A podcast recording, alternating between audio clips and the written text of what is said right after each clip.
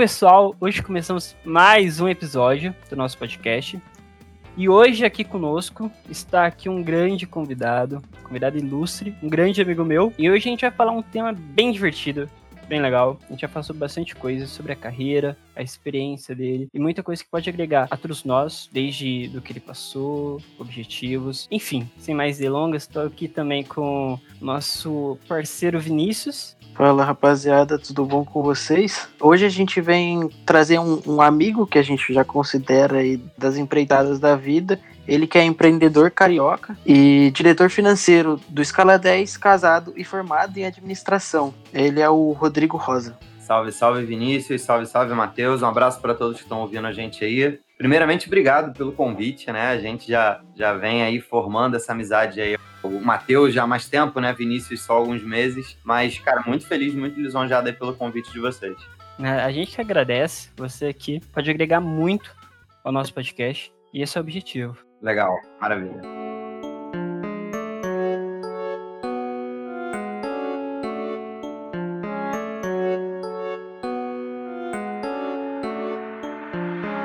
Rodrigo, a gente é amigo, eu te conheço bastante, né? A gente tá aí a nossa amizade há aqui uns três anos, Isso aí. quatro agora, né? Exatamente. Trabalhando junto. Pra quem não sabe, o Rodrigo é meu sócio, inclusive. Mas a gente vai falar isso um pouco mais à frente. Agora, Rodrigo, para começar, é, fala um pouco mais sobre você. Quem que é o Rodrigo Rosa? Olha, legal, cara. O, o Vinícius fez ali um, um, um breve resumo, né? É, algumas coisas, óbvio, né? Tem que ser como são, como ele falou, casado, casado é casado. E ele falou do diretor financeiro.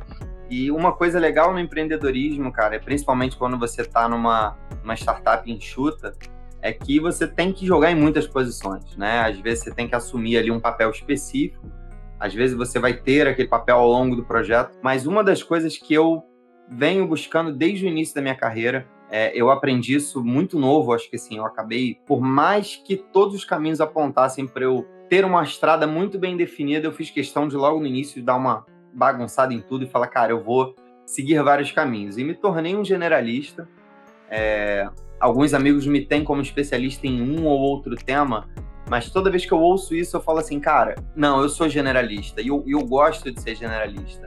Eu acho que tem ainda um espaço muito grande, principalmente no novo mercado de trabalho que está se consolidando e que vai surgindo no futuro, para que generalistas e especialistas né, coabitem ali e tragam ótimos resultados. É como eu tenho curiosidade e, querendo ou não, a sua descrição ela tem que conter a seguinte frase: um exímio usuário de Excel. e a gente que vem da programação sabe que a base de tudo é o Excel. E eu, depois do que vi, quando a gente começou a ter nossas reuniões, uhum. vi que você sabe manusear muito bem. Da onde surgiu esse interesse? Se foi algo que você se apaixonou lá no começo, se foi algo que a vida te fez no começo dar aquela forçadinha? Como que foi essas suas experiências e como você se lida com seu fiel amigo Excel? Legal, legal. É engraçado porque assim, né, o, o, o Excel, ele é uma zona perigosa entre os programadores e a galera de, de negócios, né? Porque sempre tem aquela coisa do tipo, cara que às vezes manja muito, o pessoal fala, pô, mas e você programa? Só em Excel. Aí, tipo, cara, o pessoal fala, pelo amor de Deus, cara, o VBA ainda dá para você falar alguma coisa ali, mas não é a programação em si, mas é uma zona perigosa.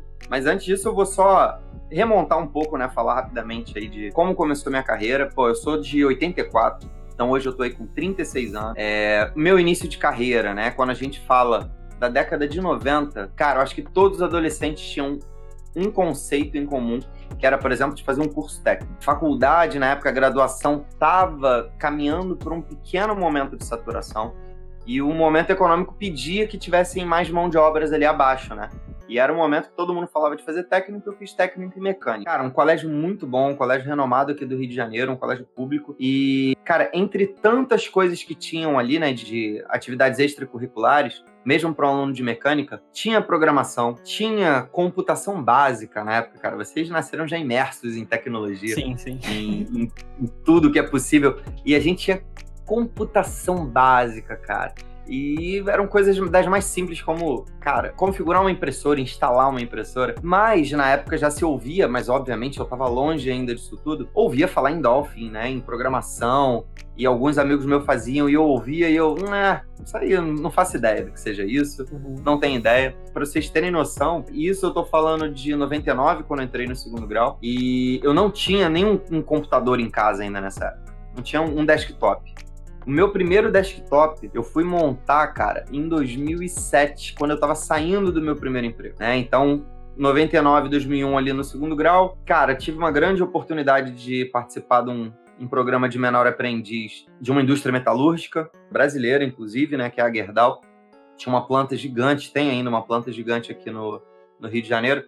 E eu passei, cara, os melhores anos da minha vida ali, entre 2001 e saí em 2008, né? Então, ó, depois que eu passei esse tempo lá, que eu fui sair e montar meu primeiro computador, efetivamente. Meu primeiro contato com o Excel ali foi muito básico, muito básico. Cara, eu pegava umas planilhas, eu adorava pintar, me sentia num paintbrush ali. Adorava pegar, botar bordinha, pintar, botar os números e falar, olha só que coisa bonita eu tenho aqui, né? Essa era a visão que a gente tinha. Era do visual, gostava do front. Exatamente, cara. A gente, porra. Eu, aí eu lembro do meu primeiro feedback com, sei lá, meses, né? Um gerente chegou e falou: Nossa, Rodrigo, mas foi irônico, né? Ele falou: Cara, tá muito bonito isso aí, mas e aí? O que, que isso aí tá dizendo? Eu não entendi que significa, né? Pô, cara, não, não faz sentido, né? O, o, rostinho bonito da planilha ou de qualquer atividade não pode ser o primordial, né? Não pode roubar atenção. Mas, né, antes da gente chegar efetivamente no Excel, na análise, em tudo, eu trabalhei nesses oito anos da, da Gerdau como qualidade, com desenvolvimento de produto, com desenvolvimento de processos e negócios. E eu aprendi muitas coisas ali. O meu berço começou a, a, ser montado ali. Na área de qualidade, você tem que pensar coisas como, por exemplo, cara, isolar variáveis. Você tem que dizer assim, cara, vamos pensar, sei lá, no meteorologista. Choveu hoje. Você não pode olhar para o tempo e dizer por que choveu. Você tem que falar, cara, vamos separar aqui, vamos olhar a nossa história. Quantas vezes a umidade estava em 80% e choveu? E quantas não choveram? Então não, não choveu só porque a umidade estava alta, né? Você tem que olhar que cruzaram, né? Tipo, corrente de ar quente, corrente de ar frio, é uma série de variáveis e você só consegue analisar e prever quando você isola, né, as variáveis. Quando você vai desenvolver um produto que aparentemente tem um defeito, você fala, cara, tem um protótipo aqui que tá com defeito. Como é que você melhora ele? Cara, você tem que olhar uma característica individual dele. Né? Você tem que falar assim, cara, olha, vou dar até um exemplo rápido aqui, né? Acho que todo mundo, uma das primeiras coisas físicas né, que a gente ouve na nossa infância é que camisa preta esquenta mais que as outras. Eu acho que toda criança, mãe fala, ah, não vai pra rua com camisa preta. Certeza.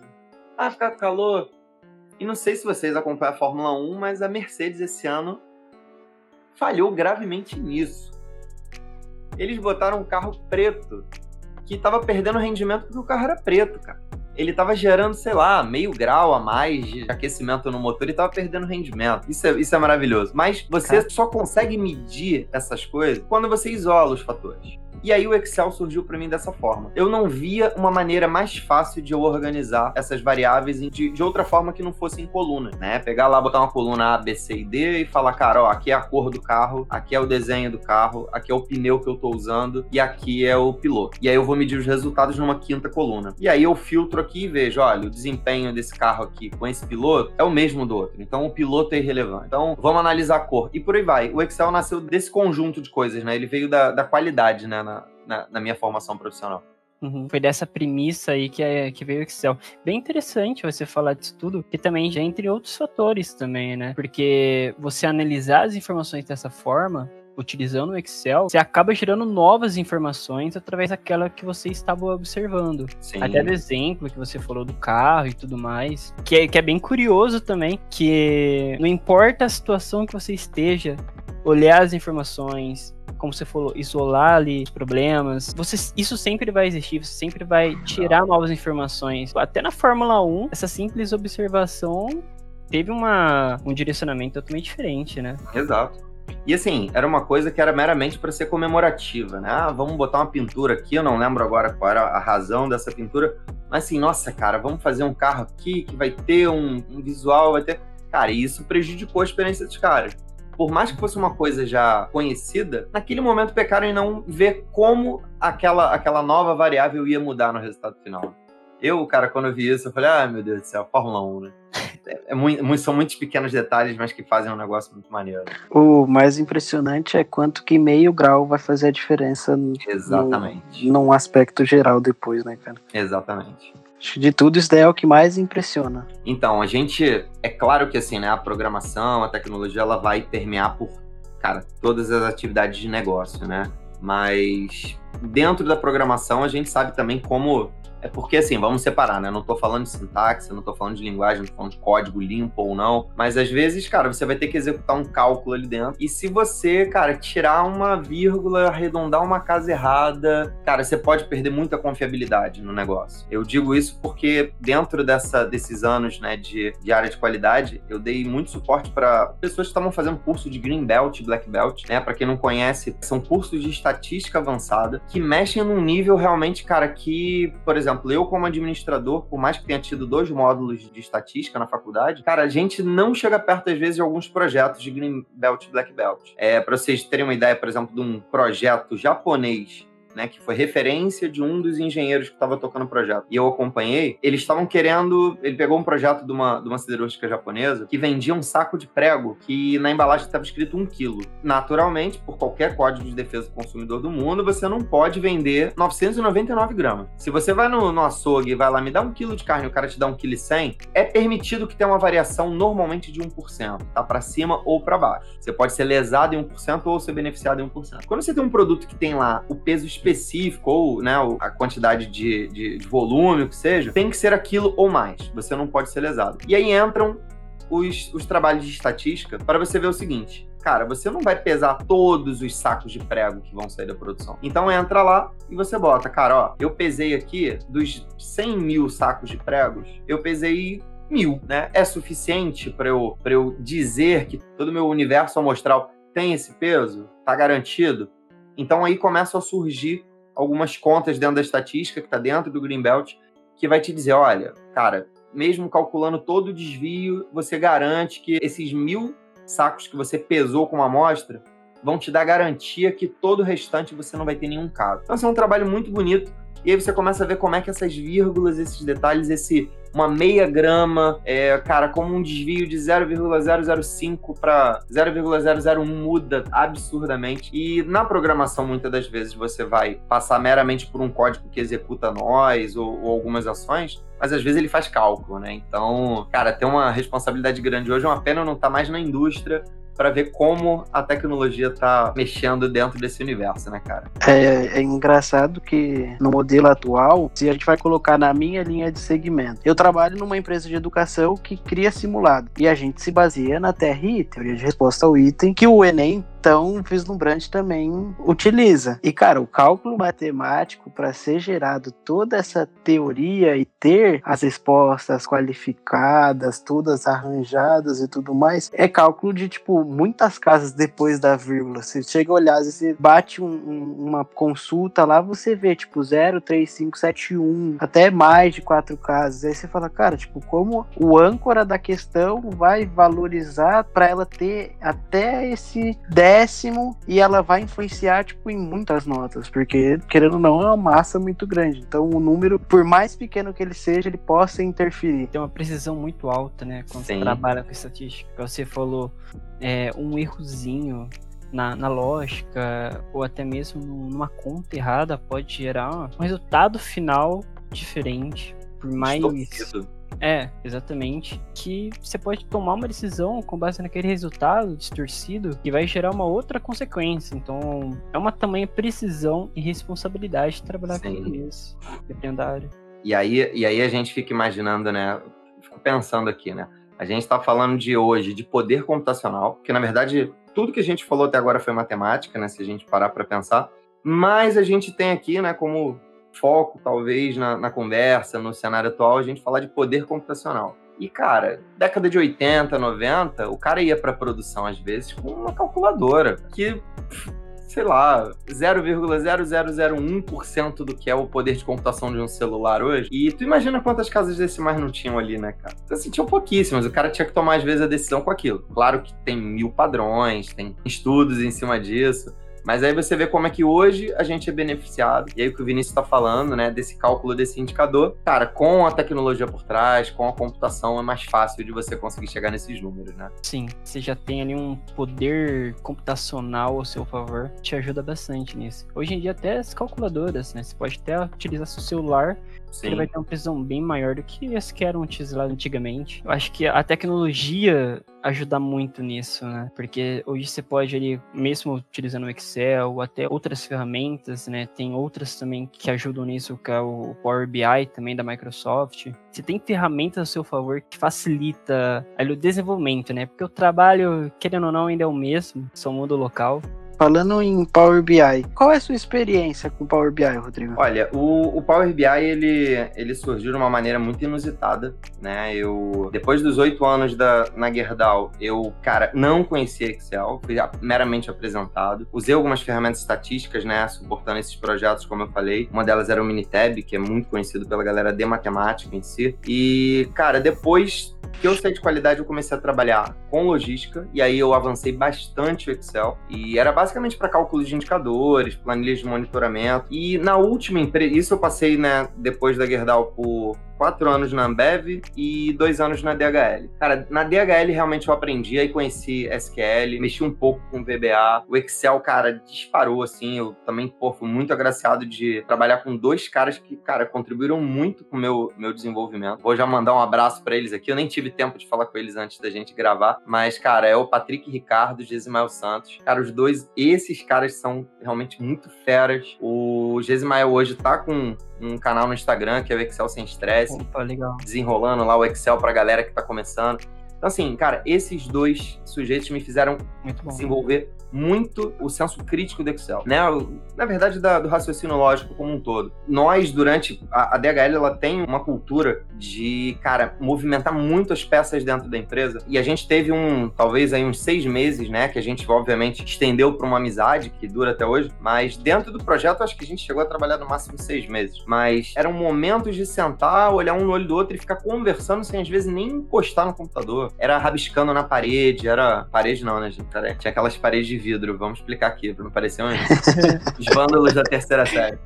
Então, tinha umas paredes de vidro que a gente ficava escrevendo. Então, esse raciocínio ajudou a gente a desenvolver muita coisa, né? Desenvolver soluções para a empresa, soluções para o nosso cliente, né? Quem tinha contratado a DHL para fazer a operação. E, cara, depois que eu saí de lá, eu saí um pouco, confesso, saturado de Excel. E aí fui para um outro desafio que é requerer conhecer outras áreas. E, cara, nessa outra empresa eu conheci um diretor que veio falar para mim e falou assim: Cara, você que é porra é bom de Excel, que já me falaram. E eu tentando me esconder de Excel. Tava querendo conhecer outras áreas, importação exportação. Ele falou assim, cara, pesquisa sobre Power BI.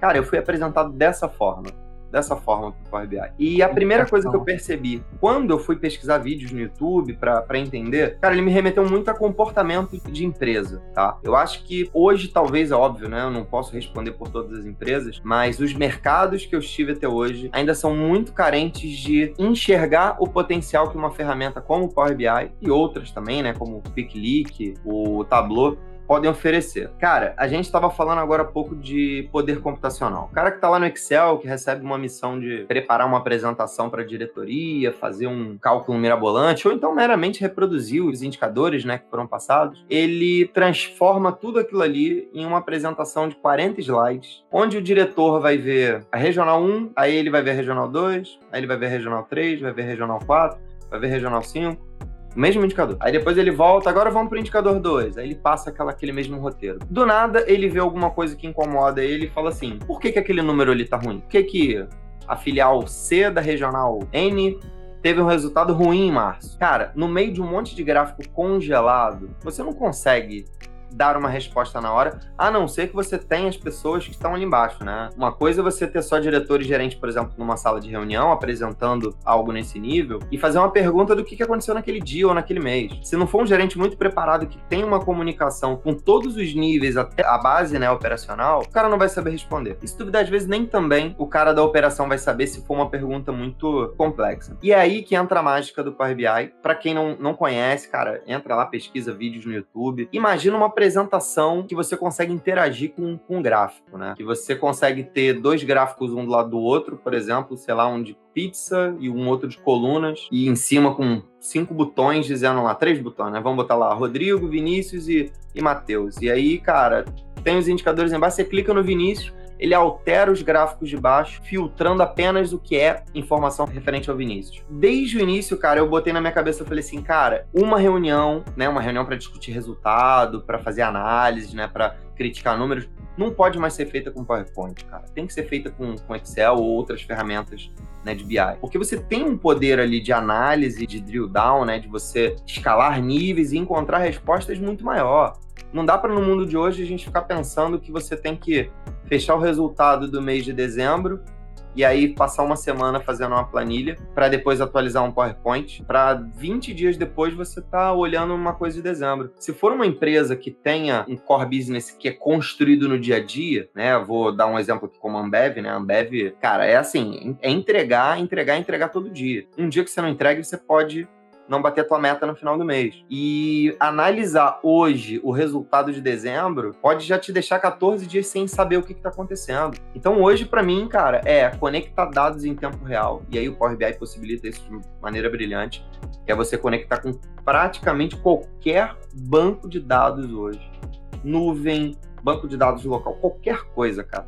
E você está alimentando aquilo em tempo real. O cara pode estar fazendo uma, uma reunião hoje com o Power BI, com os dados conectados, e ele olhar e falar assim, cara, como é que ficaram as ações da semana passada? Implementamos?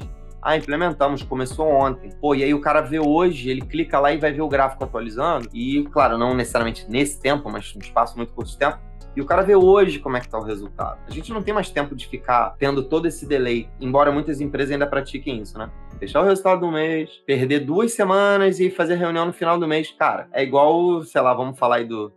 Vinícius é São Paulino também, não? Sou, sou. São Paulino, dois São Paulinos. Pô, eu, como flamenguista, me sinto triste aqui. É o que acontece, por exemplo, se o, o Diniz deixar passar três rodadas e perder três jogos e falar assim: vamos analisar por que, que a gente perdeu cinco jogos, sabe? São Paulo já sim. perdeu dois, acho, né? Seguidos, não sei. Sim, sim, perdeu. Então, assim, não pode esperar mais três jogos para ver. E muitas empresas fazem isso. Erra num mês, aí vai analisar o resultado de dezembro quase no final de janeiro. Aí, quando tá terminando janeiro, o que, que você tem de informação referente a dezembro que você vai aprender e vai aplicar em janeiro. Não tem mais tempo em janeiro, cara. Aí vai entrar no ciclo, né? Você termina janeiro, aí você vai lá, passa fevereiro inteiro atualizando teu material. Aí você chega e final de fevereiro você fala, vamos ver janeiro. Ih, janeiro deu ruim. O que, que a gente faz em fevereiro? Já era. Vocês devem estar pensando assim, cara, não é possível, né? Pô, vocês são os caras que nasceram na tecnologia. Eu afirmo para vocês, cara, acho que 70, 80% das empresas hoje, muitas indústrias renomadas ainda têm esse comportamento ainda tem muito esse hábito de colocar o analista como um, preparador de apresentação, não um cara que vai estar tá conduzindo uma análise, por exemplo, em tempo real junto com um gerente. Uhum. Talvez até o DBA, né, o pessoal de banco de dados também entra nessa, né? Seria uma, seria uma evolução natural de carreira para eles isso, fazer uma relatórios tudo mais para apresentações que acabam não, não, sendo da melhor forma, né? Do jeito que você falou do Power BI, ele traz tudo isso, né? Ele tem uma forma mais simplificada. Eu até vou ouvir você falar um pouco mais de como ele pega essas informações do banco, porque hoje, se você for um DBA, você vai fazer sua query lá e ele vai trazer para você. Toda vez que você executar ela, traz em tempo real, né? Uhum. Agora a questão é, é como o Power BI também pega essas informações, mas também, é, apenas complementando o que você falou, que é muito interessante isso e traz uma diferença tremenda para qualquer pessoa, empresa no caso, ter essas informações em tempo real, porque além da tomada de decisão ser melhor e mais eficaz, você ganha tempo e também utilizando a tecnologia a seu favor. Exato. Tem outras formas também. Cara, você fica na frente das outras pessoas que estão competindo com você. Eu acho que esse é o maior problema das empresas. Se você vê bem uma, de uma forma bem simplista, né? Se você ficar para trás do seu competidor, você está perdendo clientes, você tá perdendo vendas, você tá perdendo a sua empresa. Exato. E você ficar na frente te dá uma vantagem muito boa, mas também tem que saber usar. Sim. Mas o engraçado é, vendo toda a nossa conversa, isso acontece na minha empresa hoje em dia. Muitas das, das vezes a gente produz relatórios que começam a ser dinâmicos, porém tipo, se a gente vai olhar numa carga de meses, todo fim do ano a gente tem um evento que a gente apresenta os dados. E ali 15, 20 dias antes desse evento acontecer, a demanda de solicitação pra gente do desenvolvimento aumenta, porque as pessoas querem os dados que elas não pesquisaram o ano inteiro para poder exibir lá para a empresa inteira. Pois é. É interessante isso porque é, é um negócio se a gente vai olhar a fundo, ela poderia ter esses dados mensalmente e ela mostraria ali um gráfico muito mais bem indicado. E aí, quando chega ali 12 meses depois, ela pede, às vezes, esse tipo de análise e o DBA em si tem que ficar fazendo ali passo a passo para trazer o dado que se ele tivesse executado todos os meses, ele teria. Uhum. Olha, eu vejo, eu vejo, eu vejo assim, né? Talvez, talvez acho que se, se perguntassem, né? Se fizesse uma enquete, nem todo mundo responderia, mas se alguém sugerisse, acho que talvez todos concordassem. O ativo mais precioso da vida humana, da minha vida, do Matheus, do Vinícius, das, das empresas, cara, é o tempo. É o tempo. Desde, desde que o mundo é mundo, a humanidade busca tempo. Isso eu concordo. Né? Seja no desenvolvimento do, do fogo, né, que de alguma forma o cara sabia, pô, não tá dando para comer comida crua, e o fogo acelera esse processo, né? O cara podia comer carne podre, né? Lá, como, como os antepassados comeram também com fome. As hienas comem restos de comida, e nós, seres humanos, antes lá, na, nossos ancestrais também fizeram isso. E o fogo, além de cozinhar a comida, ele acelerava o processo, né? Por exemplo, a gente não come todas as comidas assadas, vamos dizer assim. Vide aí, eu adoro comida japonesa, a carne seca não necessariamente ela é assada, né? O, o charque em si normalmente é feito lá só, ele é dessalgado e vai para o sol, viram a carne de sol. E, uhum. cara, essas comidas, inclusive, revolucionaram a história do mundo. Pô, tu precisava de uma comida rápida para e, e, pronta para você atravessar um deserto, para você atravessar um mar. Então eles levavam carne seca, levavam frutas, né? A banana foi uma das um, um dos fast foods entre aspas, né? Mais consumidos do mundo em grandes viagens uma comida que estava pronta, que era rápida de levar, que não estragava. Mas tudo na nossa vida sempre foi buscando tempo. As empresas falam disso, mas às vezes elas não enxergam no básico, que era isso que o Vinícius estava falando agora. Cara, a gente vive um, um momento muito tenso hoje, né? De milhões de ferramentas surgindo ao mesmo tempo. Junto com elas, milhões de concorrentes. Claro, eu estou falando milhões, mas não está na mesma proporção. Mas surgem tantas ferramentas e tantos concorrentes que eu acho que a, o primeiro pensamento de qualquer empreendedor ou de qualquer empresa é correr mais. É correr mais. Eu vou correr mais. Eu vou queimar carvão aqui, eu vou queimar lenha, eu vou queimar caloria e eu vou correr mais que o cara. E às vezes não é o correr. Né? A produtividade em si é fazer a mesma coisa com menos tempo ou com menos energia. E o que para mim é totalmente contraproducente a isso é exatamente esse modelo, né, que o, que o Vinícius estava falando, que eu falei antes. Cara, não dá para você analisar o que aconteceu, tipo, um mês depois. Tem mercados que não permitem isso, você tem que analisar na hora. O jogo de futebol, como a gente estava falando, né, o, o Diniz não pode esperar três jogos para ver o que, que aconteceu no primeiro jogo que deu errado. Ele não pode, podia nem ter esperado o segundo, e não sei se foi exatamente isso, se não conversou, ou se falou, ah, não, o trabalho tá bom, vamos manter e deu algum problema, não dá. Cara, a Alemanha veio pro Brasil né, em, em 2000, e alguém me lembra, foi 14, né? Eu confundo. Isso, isso. Copa do Mundo 2014. Cara, na época eu fiquei maravilhado que a, a, a seleção alemã veio para cá com uma cacetada de tablets, cara. Enquanto muitos treinadores de vários países do mundo estavam ali com a pranchetinha.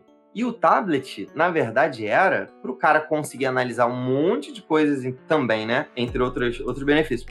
Coisas em tempo real, para que você termine a partida no primeiro tempo, você tenha dados para você trabalhar para o segundo. Uma Copa do Mundo são só sete jogos, você não pode esperar, tipo, ah, vou esperar o treinador aqui, quatro, cinco jogos. Não tem, você tem que pelo menos ganhar dois dos três primeiros para se classificar, e depois é mata-mata. Então, assim, a Alemanha não à toa, com toda a preparação, veio para o Brasil e ganhou a, aquela Copa do Mundo. Foram os tablets? Obviamente que não só eles, né? Nada, nada acontece por um único motivo. Mas é fato que, cara, revolucionou, mudou a forma e deu tempo para eles. O cara não precisa pegar no intervalo, o treinador, né? Pegar a pranchetinha dele, toda rabiscada, e falar assim: caceta, o que, que eu escrevi aqui? O que, que eu falo pro meu time agora? Claro, não tô falando que os técnicos sejam assim. Mas eu fico imaginando se eu fosse, eu ia rabiscar tanta coisa, cara. Ia estar tá tão estressado que quando chegasse no intervalo eu ia olhar, talvez eu não entendesse. Então, ter o suporte da tecnologia para captar os dados, analisar para você e te mostrar coisas que talvez você não tenha visto com, com os olhos humanos, cara, é ganhar tempo. É uma coisa que a gente faz muito hoje no mercado do Cartola. A gente tenta entregar coisas para o nosso público que, tá bom, podia juntar eu, Matheus e Vinícius com um pedaço de papel na mão, a gente ia enxergar as coisas que são importantes para o futebol. Mas talvez a gente não tivesse tempo de enxergar aquilo tudo entre uma rodada e outra analisando. Então, para isso que a gente tem a tecnologia, para isso que a gente tem processamento de dados, para isso que a gente tem modelagem de dados, para tentar pegar a massa de informação que está surgindo, jogar para dentro do moedor e sair o, o, produto final, né? O que a gente busca. Exato. Resultado ali já refinado, exatamente no que você quer. Eu acho que, tipo, no assunto que a gente fala de pegar essa. dá pra se dizer uma mineração de dados, uhum. acho que tem uma habilidade aí que vai da pessoa, que é saber aonde olhar. Porque quando você tá ali no mar, no armazém de dados, você pegar e fazer uns dados errados, eu acho que é um pouco suscetível, né? Tem essa porcentagem de erros que você pode misturar dados errados. Porque, dando um exemplo, é, quando a gente fala aí de, de BI, tem um, um, exemplo que o pessoal fala bastante de um supermercado que tinha bastante pais que iam nele, né? para comprar fraldas, eles perceberam que alguns pais saíam com fraldas e cervejas em determinados dias da semana, principalmente a gente tem jogos, né? Case é fantástico. Exatamente. E aí, é, os pais saíam, né, com as fraldas dos filhos e cervejas para verem os jogos. E aí, o pessoal começou a ter um insight de que, poxa, o pessoal tá indo pegar a fralda e a cerveja, por que eu não coloco um perto do outro? Porque daí a pessoa que já vai pegar a fralda já consegue ver a cerveja, já pegar a cerveja, ele ganha tempo, né? Eu faço meu cliente ganhar tempo, ele já vai ali direto com o que ele com o que ele queria, né? O que ele buscava, ele conseguiu. Eu entreguei para ele de uma forma mais rápida. E eu acho que esse é o, o ponto, sabe? É você olhar, não, peraí, todos os meus clientes, tá, esses aqui são pais, eles vieram comprar fraldas e cerveja, e você juntar esses dois insights que não tem nenhuma ligação, aparente, né? Cara, assim, né? É, exatamente, porque cerveja e fralda é bem distinto um do outro, são dois produtos bem diferentes. Você juntar essas duas informações e fazer uma mudança, tomar uma atitude em meio aos dados que você viu. Cara, isso eu acho fantástico. Você ter uma atitude assim, você ter essa habilidade de olhar os dados, não é tão simples, né? Falando assim, não é tão simples você fazer isso na prática, né? Uhum. E você pode errar também. Você pode ter uma Sim. ligação. O cara ligar ali cerveja com a escova de dente que três pais compraram e juntar dois produtos que não tem uma ligação e não dá certo. Exato, diferente, do, diferente dos shoppings, né, que eles fazem o possível para te confundir, né, para te fazer perder a sensação do tempo e fazer você rodar, o mercado normalmente tem que ser mais produtivo, né? Porque, cara, acho que 10% das pessoas, sei lá, do mundo gostam de ir no mercado. Acho que 90% evita, não gosta. Exatamente. Porque é necessário. O, você, você levantou esse, esse tema, né? De uma forma que me fez pensar, né? O quanto é instintivo da pessoa, o quanto pode ser treinado. Cara, a, a, uma das primeiras discussões que eu vi sobre isso foi sobre liderança, né? E aí tem a galera que acredita que é totalmente nato, tem a galera que acredita pode ser treinado. Eu tenho a, a, particular opinião de que tudo pode ser treinado, tá? Cara, eu admirava muitas pessoas na Gerdau que tinham esse comportamento. Cara, que estudaram metalurgia, bicho, e sei lá, nem me lembra aí, se alguém puder me lembrar ou pesquisar no Google quantos elementos tem na tabela periódica. Cara, pergunta difícil. É, sei lá, 256, sei lá, tô chutando aqui.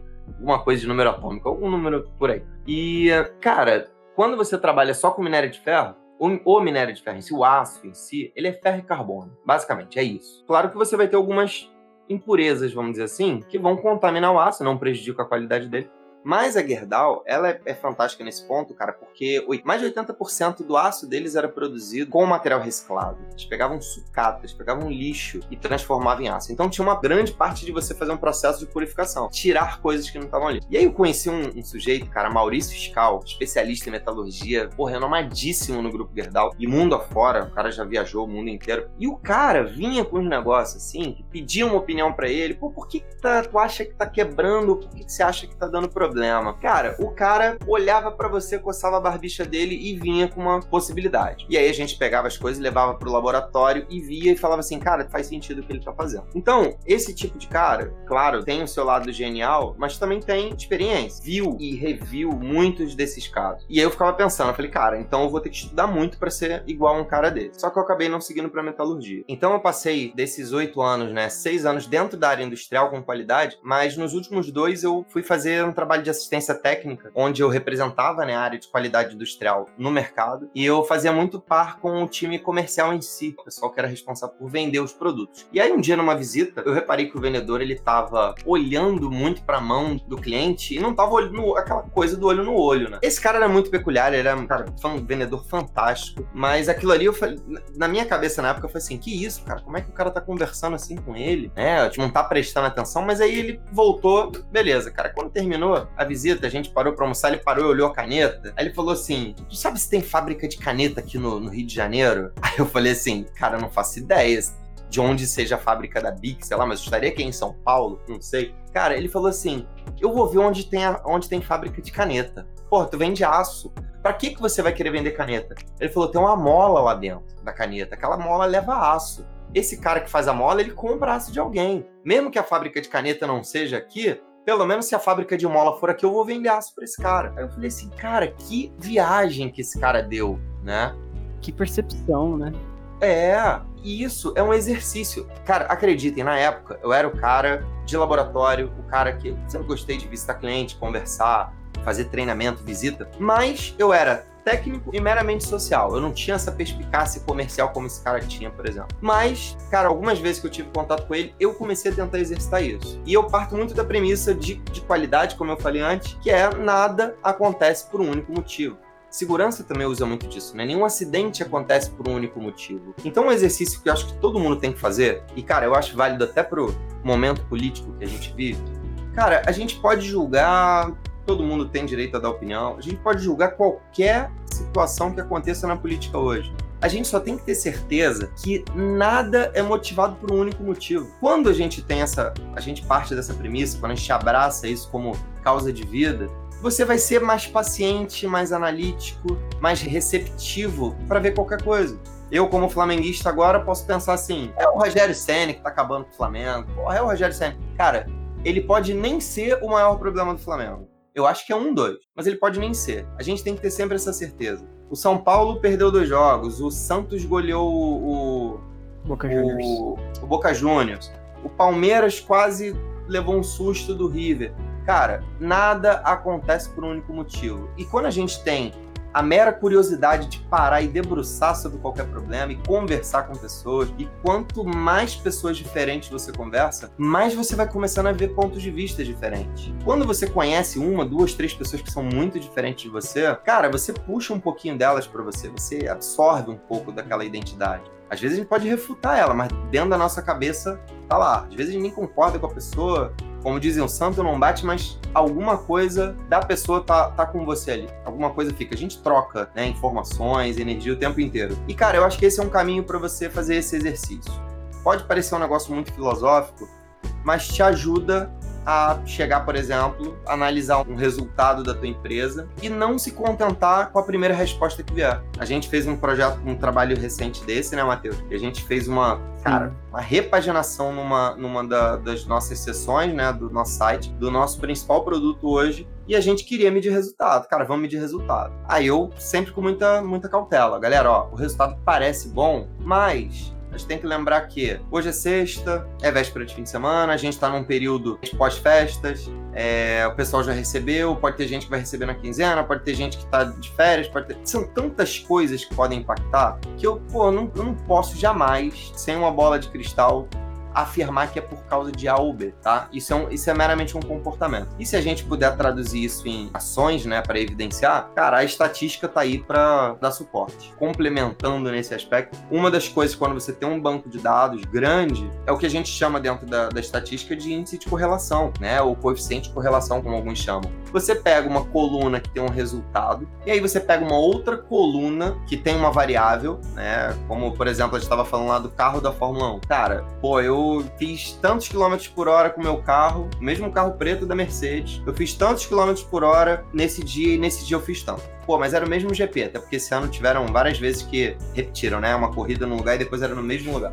E, cara, quem era o piloto? Pô, o piloto não mudou. Então não vai ter alteração, a correlação vai, tá, vai ser a mesma ali. Cara, vamos ver como é que estava a temperatura. Opa, vamos ver como é que estava a temperatura no dia né, da corrida. E aí, quando você bota o índice de correlação, ele te diz quantos por cento daquela variável, daquela coluna, podem estar impactando no teu negócio. Só para vocês fazerem um teste, né? Caraca, isso é muito legal. Cara, pega lá e bota assim, ó. Uma coluna você vai botar, sei lá, 2, 4, 6, 8, 10. Na outra você vai botar lá 4, 8, 16, 32, 64, né? E você bota lá para ver, bota a correlação, você seleciona as duas colunas. Você vai ver que ele tem uma correlação de 100%, porque tá muito nítido o comportamento ali. Cara, o 2, né, imagina uma coluna A e B, e você tem a primeira linha. A primeira linha tem na coluna A 2 e na outra 4. Na outra você tem 4 e depois tem 8. Na outra você tem 6 e depois tem 12. Então, cara, você sabe, pô, o resultado da segunda coluna é minha primeira multiplicada por 2. Não tem nada mais complexo que isso. Testa lá, você vai ver que o índice de correlação é 100%. Isso, obviamente, eu estou citando o Excel, mas qualquer, acredito que quase qualquer linguagem de programação deva ser capaz de fazer esse cálculo, né? Alguma lib deve entregar isso aí. Só que na vida real você não tem uma, uma, uma equação básica, assim, né? uma equação de primeiro grau. Quando você vai falar de um carro de Fórmula 1, você tem, sei lá, 150 variáveis. Quando você vai falar do futebol, quando você vai falar do aço, né, que é produzido, quando você vai falar de um, de um alimento que é plantado, cara, você tem umidade, você tem umidade da terra, do ar, você tem, sei lá, profundidade do lençol freático, o que, que foi utilizado de fertilizante ou foi orgânico. Cara, isso tudo tem que estar tá ali dentro. E cada um vai ter um percentual de responsabilidade em cima daquilo. Quando você consegue fazer esse mapeamento e essa análise, você consegue saber onde você ataca, né? onde você gera ações para que dê mais resultado. Se você acha que o problema é o treinador, se você conseguiu fazer essa análise e viu que 50% do problema é o treinador, troca o treinador. Quando você troca o treinador e não dá o resultado, você vê que na verdade o treinador sequer era um problema. Se duvidar, ele era responsável por 3% do problema. Entende? Então é isso. Só que na vida real a gente não tem um laboratório para ficar testando algumas coisas. Algumas coisas tem que ser na prática, na raça, e aí, meu amigo, tem que acertar ou acertar, ou aprender. Na, na, experiência, né? Você tem que ter Exato, experiência. Você ter uma experiência já evita passar por alguns problemas, encontra alguns atalhos, né? Sim, sim. Partindo um pouco do assunto de empreendedorismo, você tem alguns índices que mudam completamente a direção da sua empresa. Você pode ter ali um. A questão. Tem alguns mais simples, né? Como o ticket médio. Você vê ali uhum. qual o ticket médio do seu cliente, da sua empresa, do seu produto, na verdade, né? Que seu cliente ele paga para ter o seu produto, para ter o seu trabalho. Aí você tem. Acho que é o mais importante ali da questão do CAC, né? Para quem não conhece, é o custo de aquisição de novos clientes. Que ele é um KPI muito importante, que é o custo que você gasta para ter um novo cliente. Que é, é, basicamente ele tem como base ali o custo que você gasta com marketing e a quantidade de clientes que você ganhou através desse custo que você teve com marketing. Desse investimento. Né? Exatamente. E aí, depois dele, você começa a ter outros, como o LTV, que é o Lifetime Value. E, mas onde eu quero chegar é que com base nesses KPIs, né, nesses insights que você tem, com base nas métricas que você coloca dentro da sua empresa, no seu negócio, você começa a ter um direcionamento. Porque se você está gastando muito e está convertendo poucos clientes, alguma coisa está errada, né? Se seu lifetime value do, do seu cliente está muito baixo, se tem um dado errado ali, você tem que tomar uma atitude para mudar. Eu acho que esse ponto, né, de você ter a estatística ao seu favor, é muito importante em vários assuntos, até mesmo da sua vida pessoal, se você for colocar ali na parte da sua finança, tudo mais, da família. E ter esse conhecimento é extremamente fundamental. Eu acho que esse é um ponto que a gente entra, né? Da tecnologia entrar em outras áreas, né? A gente já citou ali um pouco no passado, essa evolução computacional ajudar nessa parte de estatística, né? Uhum. Mas a tecnologia entrando em outras áreas que talvez a gente comece a questionar se as profissões no futuro vão ter que saber pelo menos o básico de programação. Sim. Como você mesmo falou, né? Programação de, de Excel. É, Isso já é comum. Acho que hoje qualquer pessoa no mercado de trabalho tem que saber Excel, né? Pelo menos um pouco. Claro, depende da área, mas de uma uhum, forma generalista, sabendo Excel, você tem um desenvolvimento muito melhor no seu trabalho. Exato. Eu acho que talvez, né, pensou daqui a pouco, todo mundo ali trabalhando com, com Python da vida. Pensando dessa forma, né, que você falou, eu acho que hoje, por exemplo, eu já falo com algumas pessoas, cara, já não, não pula o Excel, porque o Excel é muito prático para você ter em casa, né? Para você ter no trabalho. Ele virou um grande notebook ali, né? Vamos dizer, né? Ao pé da letra. Uhum. Você rascunha coisas e tal. Só que assim, cara, pra mim eu já falo para as pessoas, cara, vai direto pro Power BI. Tenta aprender já ali, entende? Porque o, o Power BI ele consegue te dar uma noção muito boa de modelagem de dados, de medidas, né, de, de, de conceitos, né, de, de business intelligence que o Excel ele tem, né, com os módulos que você tem agregado, como o Power Pivot, como o Power Query, mas, cara, foca já talvez no, no, no Power BI. Eu acho que o Power BI ele dá, até porque ele tem módulos, né, de linguagem R, de Python, você pode programar em Python dentro do Power BI, então você já pode extrair coisas e modelar os dados usando Python. Então tem muita coisa para ser explorada no, no Power BI, que engloba o Excel, que engloba a programação, que engloba tudo. Isso daí é muito interessante. Essa, essa integração com Python abre muitas diretrizes, né? Quando você coloca Uhum. uma linguagem de programação ali, interagindo com um software, né? Você abre muita coisa, porque você poder editar, criar algo ali novo, as chances de você fazer o que você quer ou personalizar alguma coisa são bem maiores. Você tem uma liberdade muito maior para utilizar. Então ele acaba sendo mais um complemento, né? Complementa ali que facilita muito a vida. Eu já vi um pouco do Power BI. O que você faz com ele ali, cara, talvez o tempo que você gaste para fazer ali uma apresentação, para colocar os dados, plotar os dados na tela, fazer o filtro certinho, eu, eu não sei, mas talvez seja até menor do que você fazer isso na prática com o site, fazer criar a página, colocar Sim, os dados, pegar a informação. Então acho que ter isso em mente, cara, fica bem melhor. E se eu não me engano, tem como você compartilhar, né? O, o seu, Então, ó, o seu projeto. Legal você ter perguntado isso, porque hoje a gente, mais do que nunca, tem que aproveitar tipo, todas as ferramentas que tem disponíveis, né? Você não vai encontrar em uma única tecnologia a solução para tudo. E o Power BI, o relatório que você constrói, por mais que quando você olha o Power BI desktop, ele pareça, sei lá, um, um Photoshop voltado para infográfico, né? Porque ele tem um menuzão, tem, cara, três menus do lado direito, tem três botões do lado esquerdo.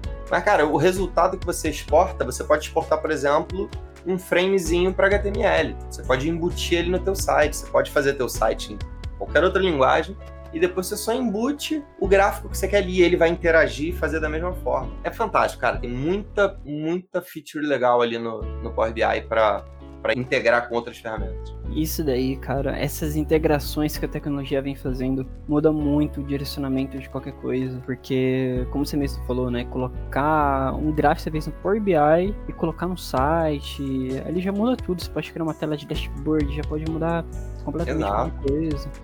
Isso fica muito interessante. E, e hoje no nosso projeto, Vinícius, o Matheus que é o cara responsável pelas integrações, né? O cara que vai pesquisando tecnologias e vai mudando os frameworks, falando, cara, ó, vamos botar isso aqui agora, eu tô tirando esse, vou botar esse, e vamos fazer, e a coisa vai agregando, né? E é legal pra quem não é de tecnologia efetivamente, cara, tendo um, um olhar, mesmo ali no front, por mais que muitas coisas ele faça ali no back-end, cara, a gente percebe como algumas coisas dão um salto, né?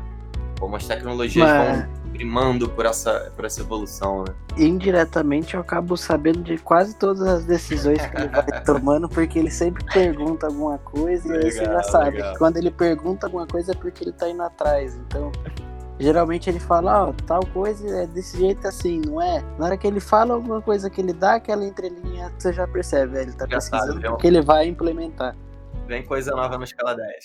É, ele, ele não pesquisa algo se ele não tiver que utilizar para alguma coisa. Esses dias ele tava fazendo para um outro elemento lá, ele tava pesquisando como que ele ia baixar um script de dados sem estar com os dados puros, ele teria que ter uma interação. E aí ele ficou ali uma semana nisso daí, todo dia ele perguntava alguma coisa, mostrava alguma coisa que ele já tinha conseguido fazer, até que ele terminou e executou a tarefa por completo, assim, mas todas as vezes ele sempre comunica, sempre conversa. A amizade é boa pra isso, né? É Sempre tirando dúvida, compartilhando ali os momentos de apuros também. Mas essa parte de integração é. Tipo, eu que sou programador, ver toda essa questão de ferramentas, né? Que como você mesmo falou lá no começo, as empresas hoje elas buscam ganhar tempo, ou pelo menos, no mínimo, não perder tempo. E, e hoje você procura, você acha muitas ferramentas, vários jeitos de fazer a mesma coisa. É, a gente já trouxe, né, Rodrigo, algumas ferramentas de suporte, ferramenta para monitorar erro, ferramenta para vários tipos de coisas. Exato. monitorar né, o usuário. Eu acho que essas coisas de você trazer coisas novas é sempre bem interessante. Você trabalhar com informações. Eu acho que esse é o, é o grande diferencial. Você reunir mais informações, você ter ali mais dados para você tomar decisões. Que aí sempre volta, né? Fazendo resumo de tudo. É isso aí, ó. Mas ó, o diferencial que você está falando não é só das, das tecnologias, né? De usar as tecnologias. É, é o que o Vinícius falou de você, de correr atrás, né? Sim. Que solução tem, cara? Acho que pra tudo na vida a gente tem que pensar que solução tem. E cada dia tem mais soluções. Se a gente ficar olhando para problema, cara, a gente não vai avançar nunca. Exatamente, você tem que olhar como resolver as questões, né? E partindo dessa parte de apuros, desafios, você, Rodrigo, já enfrentou. Quais foram, né, os desafios que você enfrentou? Que teve aí, que você acha que teve um gap, seja de experiência, ou um aprendizado bem importante aí, porque acabou ficando? Rapaz, olha, eu vou te falar, hein? Quando eu decidi empreender, né? Isso aí a gente já tá indo aí pro terceiro ano. Eu tava apavorado porque eu ia fazer 18 anos de carteira assinada e era mais, era mais da metade da minha vida. Até falei com o Matheus, falei, Matheus, a gente trocou essa ideia uma vez, falei, Matheus, eu, cara, eu comecei muito novo, né? Então tem muita, tem muita coisa aí, muita história. É, eu acho que se eu tivesse que né, tentar pensar algumas aqui. A primeira foi aquela que eu falei, né? Que eu cheguei mega empolgado no trabalho, cara, 16 anos. Aí, não, 16 não, perdão, porque eu fiquei um ano fazendo curso, então 17 para 18. É. Cara, aí eu cheguei e o cara falou assim, ó, planilha isso aqui, apresenta lá pro fulano. Cara, eu fiquei meia hora retocando maquiagem lá, botando cor, cabeçalho e tudo. E o cara falou pra mim, cara, muito bonito, mas o que, que isso quer dizer? Aí eu falei, opa, peraí, anota essa aí, Rodrigo. Claro que assim, eu sou meio também, não vou seguir a risca a mensagem que foi dita. Eu falei, eu vou continuar fazendo a planilha bonita, mas agora ela tem que dizer alguma coisa. Que aí você vai dar aquele impacto, né? Então, eu sempre tento conciliar as duas coisas. Esse é um, foi um, um primeiro grande aprendizado. Cara, tem que ter propósito, tem que ter por que você está fazendo aquela atividade. Cara, qualquer atividade que não tinha propósito para mim, em qualquer empresa que eu passei, cara, era, meu irmão, jogar uma âncora, amarrar uma corrente na minha perna e me jogar no mar. Aquilo me fazia muito mal. Então, para mim é propósito, mas, cara, quando fizer, faça com primor, né? Faça com gosto, faça como se fosse pro, cara, sei lá, pros seus pais, mano. Tá, tá dando presente pros seus pais, vai lá e faz um negócio bonito, um negócio vistoso, fora o resultado, né? Uhum. É, anos depois eu tive minha primeira experiência com, com liderança, né? Quando eu fui para Ambev. E, cara, liderança traz muitos desafios, muitos desafios. E mesmo que você tenha uma equipe, né? Onde todo mundo seja extremamente técnico. E eu tenho um amigo, cara, grande amigo também que tá hoje numa empreitada de desenvolvimento de jogos. É, cara, ele foi um dos caras que me encorajou também a, a empreender. Ele largou tudo, cara. O cara chegou a estagiar na. fez um estágio de doutorado na IBM, Ítalo Nievinski, grande, grande amigo meu de infância, realmente, tá? Eu conheci o moleque, o moleque tinha, sei lá, 7, 8 anos. Uhum. Como é que é o nome dele? Ítalo Nievinski. Queremos você aqui, hein, Ítalo. É. Junto com os outros dois da Excel. Fica deixa.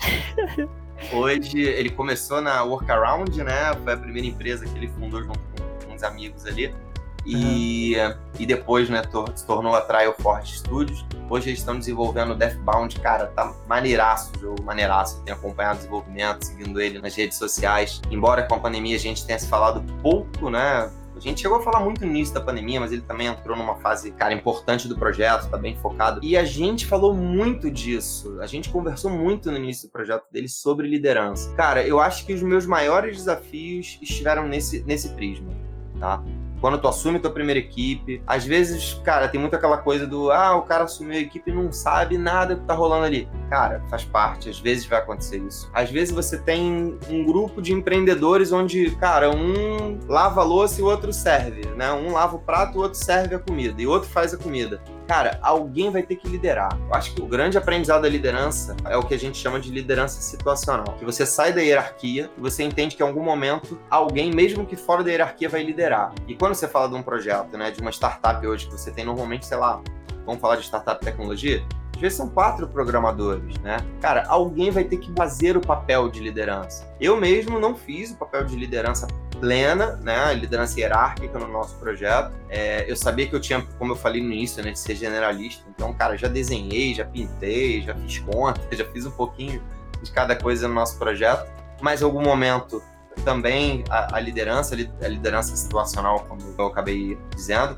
E, cara, a liderança traz os maiores desafios. Então, eu acho que do, dos maiores que eu tive foi ter sido promovido numa empresa, né? Eu tava na, na Ambev na ocasião. E, cara, fiquei, tava um ano e meio, fui promovido, aí você vai mudando, né? De filiais, né? E, cara, quando eu dei a volta e passei pela minha terceira filial da Ambev, cara, eu era, eu era coordenador de quatro analistas que tinham mais tempo de casa que eu. E deixavam muito claro que eles estavam incomodados de por que em um ano e meio eu virei coordenador deles e os caras tinham 3, 4 anos e eles não tinham chegado, nem nenhuma promoção e tudo mais. E eram caras, porra, incríveis, assim. Uhum. E, cara, foi muito desafiador. Né? Como a gente tá, nesse caso, eu tô dando exemplo de empresa privada, é, a primeira coisa que eu tinha que deixar claro para eles é que, tipo, foi uma decisão da empresa e não minha. Então eles tinham que entender que, cara, eu era responsável só pelos meus atos. Eu nem sabia que eu ia ser promovido, eu tava trabalhando para aquilo, mas eu nem sabia que eu ia ser efetivamente. Então a primeira coisa que eu tive que conversar muito com eles, e óbvio, não é chegar e, e falar isso pro cara, né? Você não chega na lata e fala isso pra ele. Fala, cara, ó, meu irmão, se vira aí, não fui eu que escolhi, né? Foi a empresa. Então é um jeito, você vai tentando conduzir as ações e mostrando, cara, cara, porra, entendo, pô, o que que aconteceu aqui, cara, pô, como é que tá a filial? Ah, pô, tá muito ruim a filial há muito tempo, ficou abandonada. E aí você vai ouvindo, né? Você vai se entrosando. Fazer a gestão da pessoa, né? De pessoas. Exato. E o segundo ponto, cara, que aí, desse, aí nessa hora eu tive que puxar, eu falei, cara, agora eu tenho que falar para eles também por que eu estava ali, né? As minhas ações tinham que mostrar para eles que eu fiz por merecer estar ali. E eu, eu digo isso, pode parecer estranho ou suar, né? Eu não vou dizer prepotente, mas talvez levemente prepotente. Mas é que, na verdade, tem muita gente que às vezes chega num, num cargo e acha que deu, né? Acha que deu. É claro que é natural. Se o cara bota lá o, o, o, a meta dele, cara, eu quero virar gerente, óbvio que quando ele virar gerente vai ter milhares de desafios e uma responsabilidade maior. Mas em teoria, você pode chegar e falar, cara, relaxei, cheguei onde eu queria. Era um pouco do meu sentimento ali. Mas, cara, a, o incômodo dos caras, né, pela, pela situação, até porque a empresa era uma empresa que pregava, que promovia muito, e, pô, tinham quatro caras muito bons ali que estavam parados no tempo.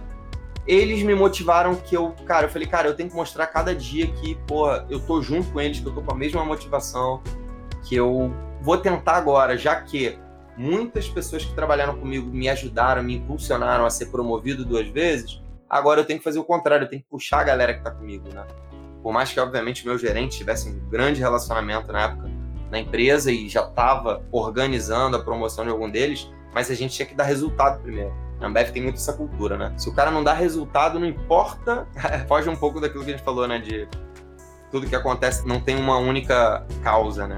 Uhum. Pô, se os caras não estavam dando resultado, não eram só ele, né? Só que a Ambev enxergava dessa forma e não promovia os caras porque os caras não, entre aspas, davam resultado. Então eu falei assim, cara, vamos fazer um trabalho aqui, meu irmão. Vamos fazer botar essa porra de perna pro ar, vamos dar resultado. Cara, foi um ano e meio da minha vida mais alucinante mas, cara, a gente conseguiu fazer uma transformação muito boa de resultado, de espírito da galera, de motivação. E aí depois, obviamente, calhou de começarem a surgir as promoções. Meu gerente conseguiu promover, né? Conseguiu aprovação da matriz, vamos dizer assim, para que as pessoas fossem promovidas. Eu sei que, cara, nesse um ano e meio que eu fiquei lá, um ano e meio depois, os quatro analistas que eu tinha já não tinha mais ninguém na minha equipe. Todos eles já tinham ido para outras filiais sido promovidos. Para não dizer que não todos saíram da minha equipe, um foi promovido e ficou meio que do meu lado ali me dando um suporte mas os outros três foram alçar novos voos, cara. Esse, sem dúvidas, foi o meu maior desafio. A gente falou tanto de tecnologia, né? Acabando falando de liderança agora. Que é um ponto muito importante, porque não é só tecnologia que se vive uma empresa, né?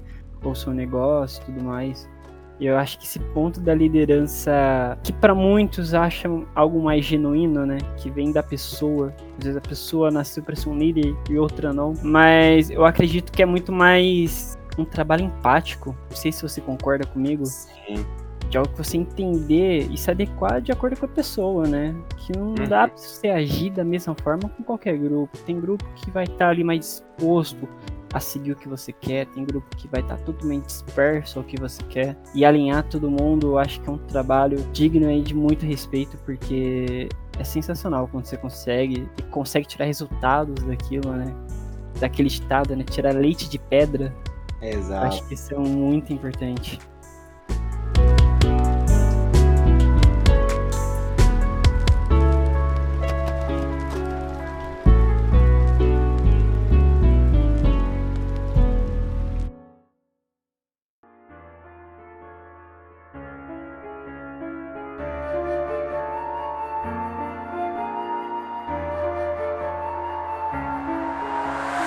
Rodrigo, outro ponto também, né, que a gente citou logo no começo, é a gente é sócio.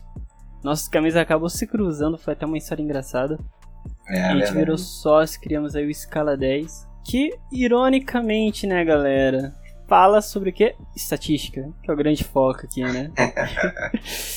Mas eu acho que quando você falou do papo de, de ser, de aprender um pouco essa parte da liderança, que eu trabalhando do seu lado eu vejo muito isso. A gente já teve vários pontos, né, de reuniões, de, de planejamento, que a gente teve que aprender. Eu mesmo aprendi muito com você, com todos os outros nossos sócios, é, que a gente passou por vários momentos, né? Com qualquer outra startup, qualquer outra empresa, a gente passou por alguns momentos chaves que acabou ensinando bastante para todo mundo, né?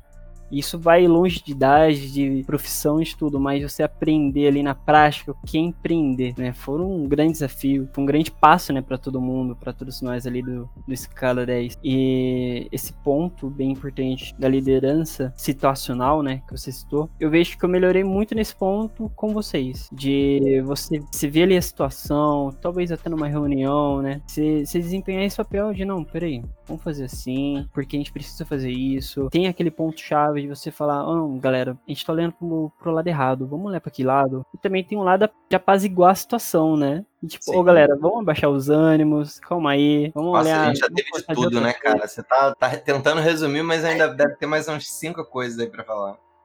Com certeza. Acho que você trabalhar numa empresa com pessoas diferentes acaba nisso, né? Mas também já teve muitos momentos de ter ideias diferentes no, no mesmo brainstorm ali, na mesma Ah. reunião, de chegar em outros papos. Acho que isso é fenomenal. Fica a dica aí pra quem não empreendeu até o momento: empreenda que você vai passar por muita coisa. Boa e ruim. Mas no final vale a pena. Isso aí. Eu acho que esse aprendizado é, é o mais importante de tudo. Te leva tanto pro lado profissional e também pessoal. Uhum. É, Rodrigo, agora só pra te finalizar, foi um papo muito bom, muito bom mesmo. A gente gostou bastante de ter você aqui conosco, a gente ficou muito feliz da sua presença. Foi, foi muito importante esse papo, a gente trabalhar um pouco mais nessa ideia de estatística, de entender um pouco mais essa visão do mercado durante todos esses anos, né, que você pegou essa parte da mudança, né, o Exato. pessoal mais antigo do Excel, o pessoal agora com as novas tecnologias, com todo esse respeito, né? Só Uhum. o pessoal mais antigo, né? Mas, mas foi um papo muito divertido. Com certeza deu pra entender muita coisa. Tem muita coisa até que eu não conhecia, muita coisa que eu aprendi agora. Acho que isso, fica o mais importante, né? A visão, toda essa parte do conhecimento, né? Do que você passou. Acho que você compartilhar o seu conhecimento, suas experiências é muito importante para o pessoal mais novo que tá chegando agora e também o pessoal até da nossa área que ainda não passou por isso ou passou por outras coisas. Compartilhar esse conhecimento é sempre muito bom. É, com certeza a gente para sempre aqui vai estar de portas abertas para você. Isso daí te dou toda certeza. Só chamar. Espero que você volte mais vezes também, porque o, o que não falta aqui é um bom papo pra gente ter. Tem muitos assuntos Ixi. ainda que a gente pode abordar. Se a Que próxima tiver um chopp, a gente vai botar umas três horas de programa aí. Aí, aí vai a noite inteira, com certeza. Aí, aí que o papo fica bom. Melhor ainda, né? Mas, Rodrigo, tem alguma coisa que você queira falar? Algum abraço? Falar um Cara, pouco das redes sociais também pra. Agradecer, né? Agradecer muito aí o primeiro parabenizar pela iniciativa. Acho que, embora a gente tenha nosso projeto pessoal, né, do Escala 10, que, pô, requer iniciativa, você e o Vinícius, né, quando eu, eu conheci ele na ocasião, também numa outra iniciativa. E, cara, agora faz, gravando um podcast, cara, a gente fala de iniciativa de novo. Cara, é isso que mexe o mundo. Não tem outro caminho. E eu acho que nesse ponto vale, obviamente, né, como a gente tá aqui tentando organizar nosso cronograma para hoje, cara, a gente tem uma equipe fantástica, mas, cara, o cara da iniciativa do projeto lá, o Fernando Azevedo, é o cara que, meu irmão, é o, é o, é o raiozinho, é o cara que taca fogo nos negócios e, e faz o negócio andar. Isso é muito importante. Claro, a divergência, a, a diversidade são fundamentais para você ter qualquer projeto caminhando bem, mas a iniciativa é fundamental. Então, cara, parabéns pelo projeto de vocês agora do, do podcast, cara, muito legal. Um papo descontraído, um papo suave.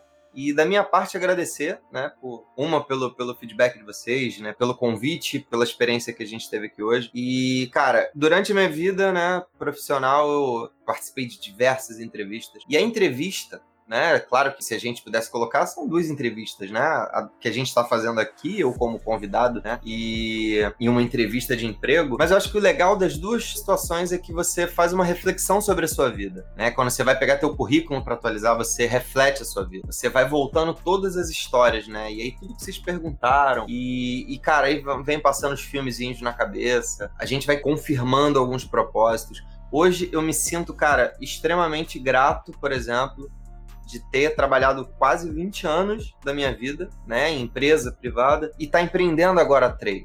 Me sinto muito grato. Eu exagerei um pouco nas contas que eu falei quase 20, aí o pessoal deve estar fazendo as contas e falar, pô, o maluco começou a trabalhar com 13. Não, comecei com 16. mas fiquei ali quase 18 anos. E aí larguei um pouco antes, cara. Agora tô indo pro terceiro ano de, de empreendedorismo. E, cara, não me arrependo. Muita gente às vezes tem medo de falar assim, pô, mas eu investi tanto tempo. Cara, quando eu, quando eu conheci o Matheus pessoalmente, né? Já que o Matheus é de Campinas e eu sou do Rio, a gente tava falando sobre inglês, né, Matheus? Exatamente. Tava falando sobre inglês. Eu falei assim, cara, estudei inglês seis anos na minha vida. Tava usando agora na empresa, mas agora ficou como conhecimento. Ficou como, como um, pô, tentar, né, ver uma série. Eu não consigo também plenamente, mas tentar ver uma série sem legenda tentar ver um filme, ouvir uma música e tentar traduzir. Então, cara, todo momento da vida a gente tem que estar tá refletindo, seja na entrevista, seja num, num podcast como convidado, seja na hora de dormir, seja ao acordar, porque a vida tem que ter propósito.